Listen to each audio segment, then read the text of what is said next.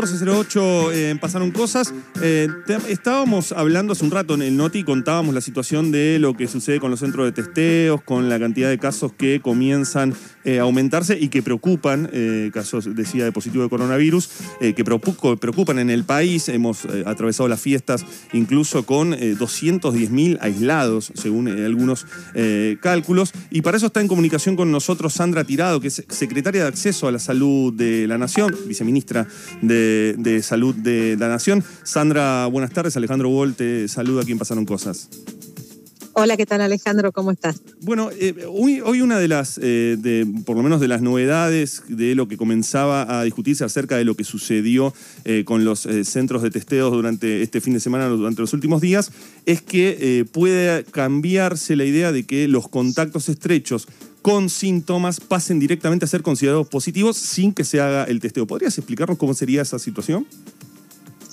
Bueno, eso eh, en realidad todavía no está mm. definido, ¿no? O sea, eso se, se, puede llegar a aplicar en el caso de que ante muchos casos, ante la aparición de muchos casos, se con, los contactos estrechos que cumplan, digamos, con la definición de contacto estrecho, se los considere eh, directamente positivos y hagan el aislamiento sin necesidad de testeo. Mm. Eh, nosotros estamos en una situación ahora en donde sí estamos con aumento de casos, estamos en algunos lugares puntuales en donde la circulación del virus es mayor. Eh, eh, por ahora no es una definición que se haya tomado. Eh, estas son cosas que siempre nosotros las consensuamos con los expertos, con los ministros de las provincias y a partir de ahí se toman estas, estas definiciones que tienen que ver con el aislamiento, con el testeo, cuando, cuando se hace PCR, cuando no. Y bueno, si llegara el momento que se tomara esa definición, lo, seguramente sería consensuado con expertos y con las provincias. ¿Qué sucedió eh, en ese... Uh, lo que, vimos fue un colapso en algunos casos, por lo menos en la ciudad de Buenos Aires. ¿Cuál, es el análisis de usted de lo que sucedió? Uno entiende que mucha gente fue a testearse porque venían las fiestas y querían tener eh, eh, el PCR negativo para entrar a una casa, aun cuando quizás el protocolo no es lo que indique. Si fuiste contacto estrecho, tenés que aislarte más allá de que, de que tengas, que, de que tengas el, negativo. te pregunto, les pregunto, ¿qué, ¿cuál fue el análisis que hicieron desde el Ministerio? Bueno, nosotros vemos que por un lado tenemos un aumento de, casos en algunos lugares en donde si bien no tenemos eh, todavía la confirmación de la circulación de la nueva variante, la forma en que se están comportando y el aumento de casos nos haría pensar que en algunos lugares ya tenemos circulación de esta variante, que es muy contagiosa, es muy transmisible y produce estos aumentos así en una forma importante, ¿no? Eso por un lado. Después, por otro lado, también eh, lo, que planteas de por ahí algunas personas que eh, aún siendo contacto, quisieron hacerse el test para ver si podían concurrir a algún evento, eh, puede haber sido también eh, un motivo, pero yo pienso que más tiene que ver con la transmisión y con el tema de que la, estar, haber estado en contacto con personas que tuvieron el caso y aumentar la cantidad de personas que se van confirmando, digamos, genera esto de que, bueno, en, una, en un momento en donde hay muchas reuniones sociales, en donde hay momentos en donde hay fiestas de fin de año o encuentros, es decir, tenemos más contactos estrechos de los casos que se van confirmando. Eh, recién decías, ¿hay circulación comunitaria de Omicron? Todavía no está confirmada, nosotros tenemos algunos casos que están en estudio en el Malbrán, pero eh, tenemos que ver según algunas características de PCR al momento mm. de ver las PCR y también en la forma en que se está comportando, podríamos llegar a pensar que en algún momento confirmemos que tengamos la, presencia de Omicron en algunos lugares. No, no, saben en qué, región o en qué lugar, o sea, eso no, todavía no, está determinado o sí. No, no, no, no, eso lo tenemos que, terminar de, ver con los que nos confirmen Malbrán, porque hay que hacer una secuenciación genómica de, de las muestras y a partir de ahí ver si es que tenemos la, la circulación o no. Sí es verdad que durante el fin de semana, tanto el ministro, el ministro Crepla como el ministro Quiroz también manifestaron que ante la situación y el comportamiento podríamos llegar a pensar que eh, en algún momento vamos a tener la, circulación de esta variante por el comportamiento, ¿no? Y también estamos comparando lo que pasó y está pasando en Córdoba, en donde ya está confirmado que circula la variante, eh, y bueno, estamos comparando también la, evolución y, y es posible de que tengamos en algún momento la circulación también en otras áreas del país. Sandra, buenas tardes. Nahuel Prado te saluda. Eh, ¿Qué tal, Nahuel? estamos viviendo momentos de mucha, mucho contagio, de muchos casos, a la vez también igual eh, hay una gran cantidad de, población con el esquema de vacunación completo, teniendo en cuenta estas dos, eh, estos dos polos de la situación. ¿Se está evaluando la posibilidad de, en el futuro establecer algún tipo de cierre o restricción mayor a la circulación o a, los accesos a los, espacios públicos o espectáculos masivos, por ejemplo? Bueno, una gran diferencia en relación a, las, este, a los aumentos anteriores es que tenemos la mayoría de la población vacunada. Nosotros sabemos que casos vamos a tener y más en una variante como esta que es muy contagiosa, muy transmisible, entonces aumento de casos vamos a tener. Lo que tenemos que estar viendo es cómo evolucionan las terapias intensivas, las internaciones, esa, esa tensión que se genera sobre el sistema de salud, en donde sabemos que claramente la vacunación cambia cambia el curso de la enfermedad, cambia y disminuye la aparición de casos graves. Entonces es ahí donde estamos viendo qué es lo que está pasando en, las camas de terapia intensiva. Hasta ahora las internaciones en terapia intensiva no, no acompañan este aumento de casos, así que bueno, ahí es importante la mirada y por supuesto por eso es la que insistimos tanto en que se completen los esquemas de vacunación, porque totalmente la vacunación modifica el, la, cómo transcurre la, transcurre la enfermedad. Ahora, puntualmente a, la, pregunta si se evalúan algún tipo de, restricciones, en este momento no, para nada, y lo que sí pensar en eh, eventos que son altamente de, contagiosos, digamos, o sea, eh, boliches, lugares cerrados donde no hay ventilación, donde las personas se sacan el barbijo. Esos son eh, quizás en algún momento los que se podrían llegar a, disminuir. Eh, de hecho, el, DNU lo prevé como una medida si fuera necesario en algún momento. Y acá también es importante pensar que esas medidas, si se llegaran a tomar, tienen que ser en los lugares donde haga falta, digamos, no medidas generalizadas en todo el país, sino en aquellos lugares que por su situación epidemiológica lo, lo necesitaran, que sean focalizadas de poco tiempo en lugares determinados y no medidas generalizadas.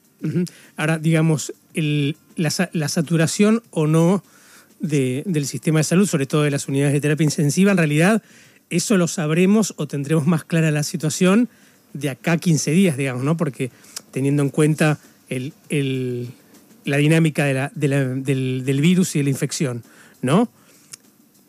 Eh, sí, lo que sí esta variante es de, digamos, rápidamente produce síntomas, digamos, hace un, eh, un, pico de, digamos, tiene un periodo de incubación más corto en relación a las otras variantes, o sea que haber estado en contacto con una persona a veces a los dos días ya puede esa persona estar contagiada y tener síntomas. Así que bueno, sí, vamos a ver cómo, cómo evoluciona eh, en lo que hace a la, a, la, presentación de formas graves. Lo que sí está comprobado es que un esquema de vacunación completo hace que, la, eh, digamos, que haya menos probabilidad de hacer una forma grave de la enfermedad. Eso está, está demostrado y, y, por eso es que insistimos tanto en la vacunación. estamos hablando con Sandra Tirado, secretaria de Acceso a la Salud de la Nación. Y, ya que eh, eh, planteas la cuestión del esquema completo, eh, hoy se están dando terceras dosis como, como refuerzo. ¿Cuál es el nivel de vacunación en ese sentido?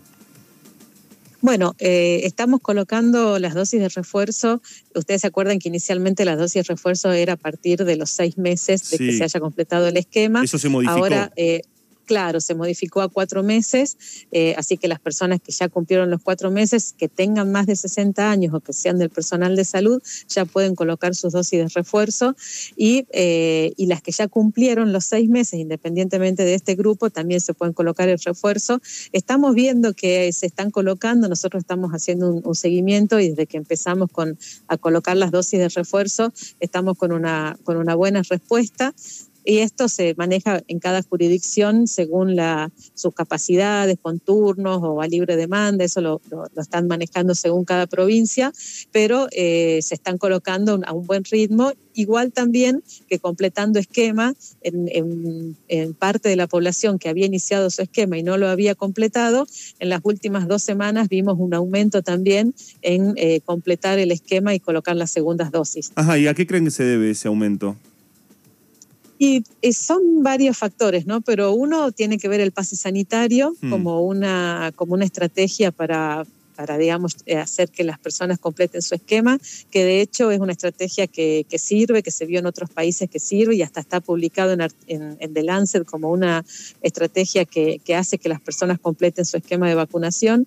Y después, por otro lado, hay personas que colocaron su primera dosis y al momento que tenían que recibir la segunda dosis, estábamos en una situación epidemiológica de mucha calma, de pocos casos diarios, y por ahí quizás algunas personas consideraron que que la pandemia ya estaba pasando, que no hacía falta colocar esa segunda mm. dosis y, quizás ahora, este, ante esta situación, están yendo a, colocársela y completar el esquema. Eh, están, eh, se vienen este, días, bueno, ya mucha gente ya eh, está saliendo de, la ciudad hacia distintos destinos turísticos. ¿Cómo están trabajando esa situación con, a partir además de lo que te preguntaba Nahuel acerca de posibles restricciones, cómo están trabajando esa situación con el Ministerio de Turismo?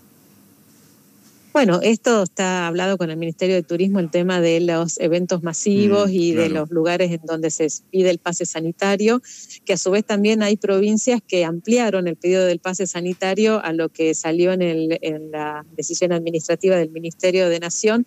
Algunos amplían a otras actividades y, bueno, y cada jurisdicción, por supuesto, es la encargada de, controlar el cumplimiento del mismo, pero todo esto está consensuado con el Ministerio de Turismo y también hay parte de la del sector privado que también está comprometido en esto, porque también hay una, una necesidad de cuidar entre todos también el nivel de actividad que tenemos, el nivel de, que podamos mantener estas actividades, así que también hay parte del sector privado que, está comprometido en, pedir el pase sanitario, aunque se cumplan las medidas de, de aislamiento, de ventilación, para que entre todos cuidemos también estas actividades.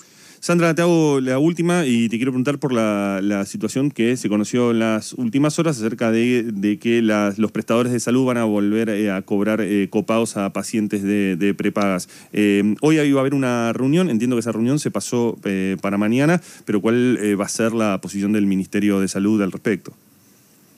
Bueno, nosotros estamos este, teniendo un diálogo con las diferentes partes para que esta situación no, ocurra, ¿no? O sea, mm. porque esto termina generando un aumento en el gasto de bolsillo de las personas que si tienen que pagar un aumento en la prepaga y tienen que eh, pagar un copago, eh, termina siendo eh, la persona, digamos, el que aumenta su gasto de bolsillo.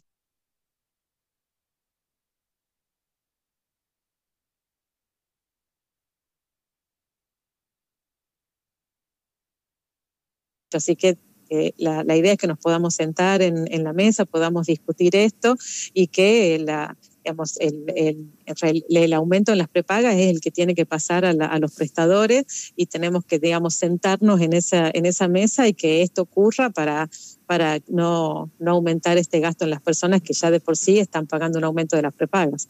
Sandra Tirado, secretaria de Acceso a la Salud de la Nación, gracias por tu contacto con Radio Con Vos. No, muchas gracias a ustedes. Hasta luego.